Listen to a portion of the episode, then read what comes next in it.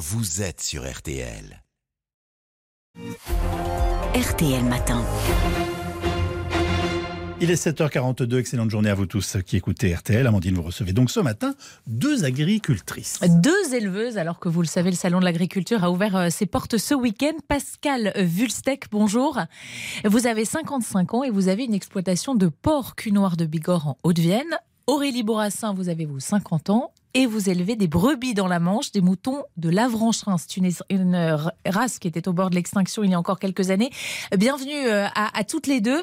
Alors, je vais préciser aux auditeurs que vous ne vous connaissiez pas avant de vous rencontrer ce matin, mais vous avez au moins un point commun. Vous avez toutes les deux eu une vie avant d'être agricultrice. Pascal, vous étiez dans l'immobilier, vous êtes installée depuis euh, moins d'un an et demi. Aurélie, vous, vous étiez dans la pub, euh, installée depuis une dizaine d'années. Vous avez quand même un petit avantage, Aurélie, c'est que vous avez grandi dans une famille d'agriculteurs.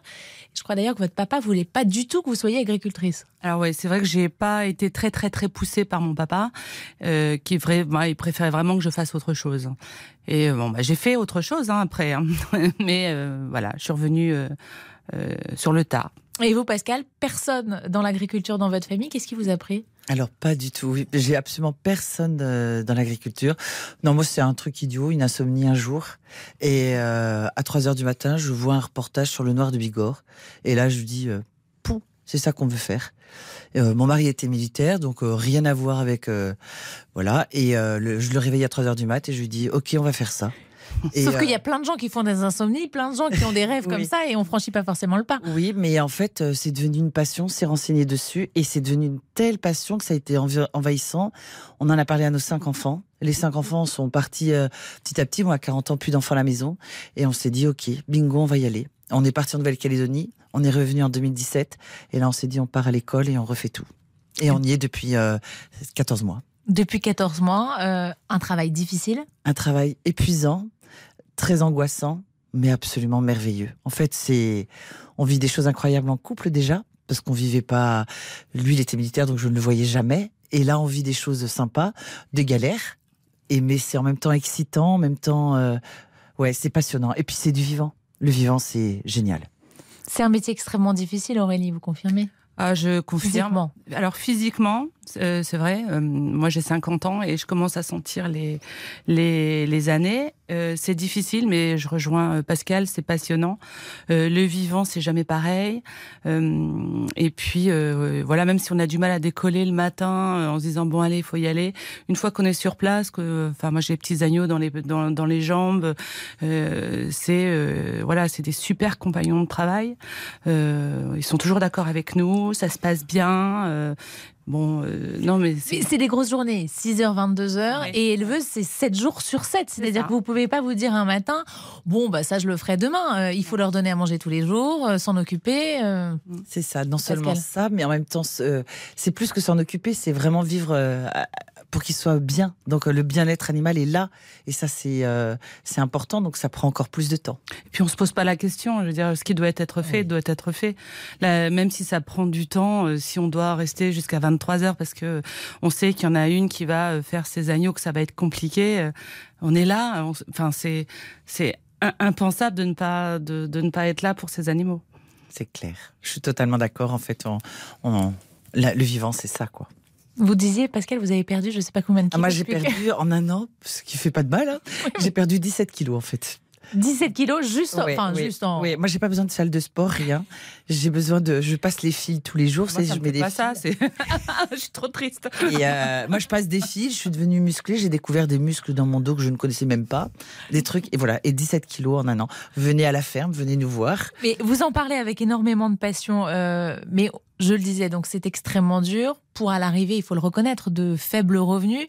Pascal, vous ne vivez pas encore de votre exploitation. Pas du tout même, oui. oui. Et si vous l'avez fait, c'est parce que votre mari était militaire et qu'il est à la retraite. Et touche Donc il touche. Tout à fait. Je, on ne se serait jamais lancé, je pense, sans, sans cette sécurité. Et euh, oui, euh, financièrement, c'est pas du tout pour l'instant euh, rentable, mais on, on voilà, on se lance. On est dans la commercialisation. On n'y est que depuis décembre.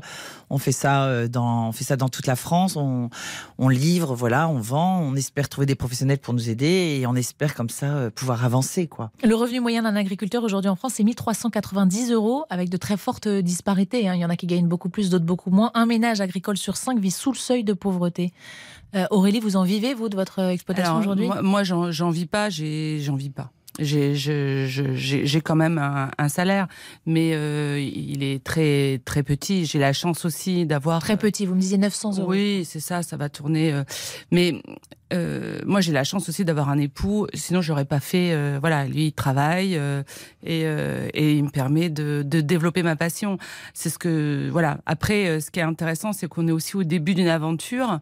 Euh, même si je suis installée depuis maintenant une douzaine d'années en, en mouton, là, on est au stade de la valorisation des produits. Donc, j'ai grand espoir aussi à l'intérieur de ça. On, est on est vraiment en train de relancer une filière laine au niveau de la laine d'Avranchin, avec des pelotes, avec euh, avec aussi des, des une revalorisation au niveau des produits de la viande carnée, des terrines, des rillettes.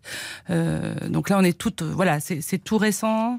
Vous faites des produits d'exception, hein, euh, l'une et l'autre, euh, des produits euh, valorisés, euh, comme on dit. On parle beaucoup sécheresse euh, ces, ces dernières semaines, euh, flambée des prix des matières premières aussi.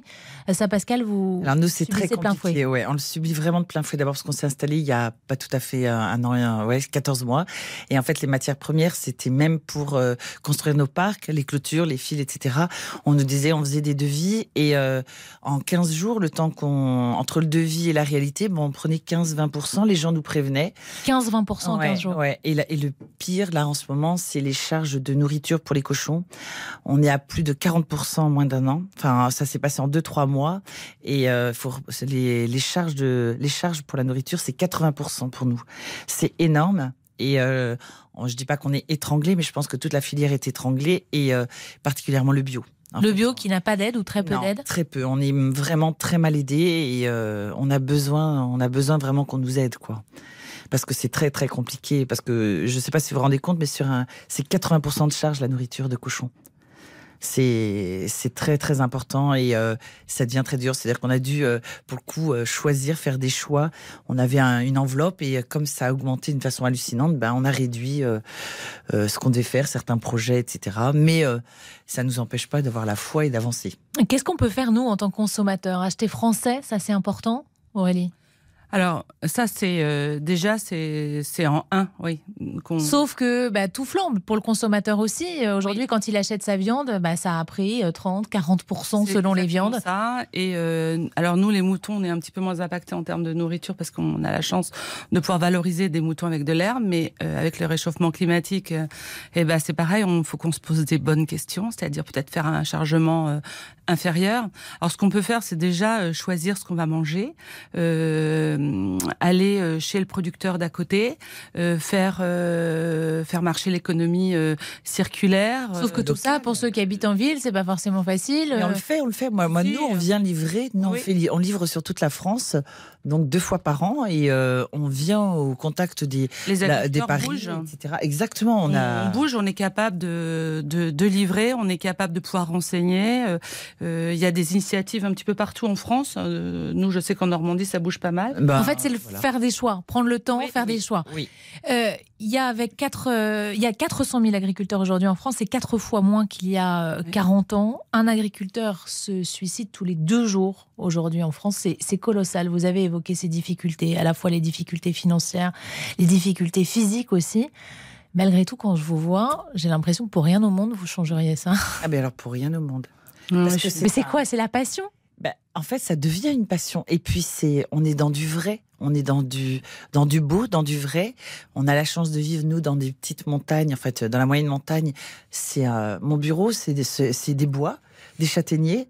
Euh, je vois les renards, je vois les biches. Enfin, et mes cochons sont là. Et quand j'arrive, mes cochons, euh, j'appelle mes, mes, mes reproducteurs par leur prénom. Ils arrivent comme des, comme des chiens. C'est Et Aurélie aussi a donné des prénoms à ses brebis. oui, oui. Vous, pareil, hein. pour rien au monde. Ben, pour rien au monde. euh, moi, le voilà, le bureau, c'est moi, c'est pas les montagnes, mais c'est euh, c'est la prairie de Normandie. C'est au bout d'un chemin de 500 mètres. Je suis seule, je suis bien. euh, on est, on, on a un retour sur des vraies valeurs, des vraies valeurs paysannes qui sont euh, qui sont euh, qu'on transmet. Et c'est aussi pour ça que les gens viennent à nous pour euh, pour acheter, pour goûter, pour euh, pour euh, se faire un pull, pour voilà. C'est euh, Un grand merci euh, en tout cas, ça fait du bien d'entendre Ouais, euh, des, des passionnés euh, comme vous. On vous retrouve toutes les deux donc au salon de l'agriculture Porte de Versailles à Paris euh, jusqu'à